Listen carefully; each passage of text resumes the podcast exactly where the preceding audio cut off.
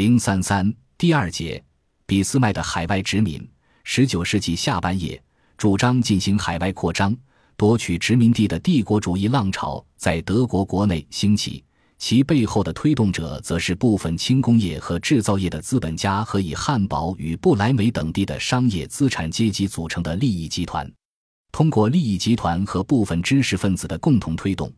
这种社会意识形态在德国的影响迅速扩展。在很大程度上重新塑造了普通德国人对国际事务的看法。传统上，德国人对海外殖民的冷淡被冲掉了，海外殖民成为一种促进经济、促进社会，甚至促进整个民族上升的灵丹妙药。整个德国社会似乎都充满了对海外殖民地的渴望。在这种社会氛围下，俾斯麦却保持了一种政治家的冷静。在他严格的现实主义眼光看来，殖民地对德国来说不仅没用，而且是个累赘。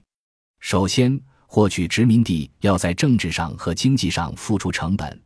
而且管理殖民地也需要德国投入精力和资本，但回报和收益却很成问题，总体上属于得不偿失。其次，德国的国内状况不宜追求海外殖民地，因为在俾斯麦看来，德国统一后的时间不长。统一的民族意识尚未完全树立起来，而获取殖民地、建立殖民地宗主国关系，则要求母国的民族情感足以克服民族分立主义。第三，获取殖民地实际上增加了德国的弱点。他曾对英国驻德大使指出，获取殖民地不会是德国强大的来源，而是虚弱的来源，因为殖民地只能由强大的舰队来保护。而德国的地理位置并不适合发展成一个一流的海军强国，所以在1879至1882年这段时间内，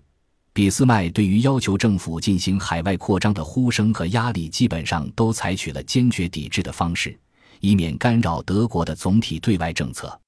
在公众舆论和利益集团游说的压力已经很强的情况下，俾斯麦仍然视若无睹。拒绝了要德国向非洲和其他海外地区派遣陆海军的请求，但随着社会压力的进一步增加，俾斯麦也开始换用一种抢先的手法，就是用一种超出预期的方式来满足相关势力的政治诉求，其程度甚至超越了后者自身的主张，然后再掉过头来对其加以限制，使之处于可控无害的状态。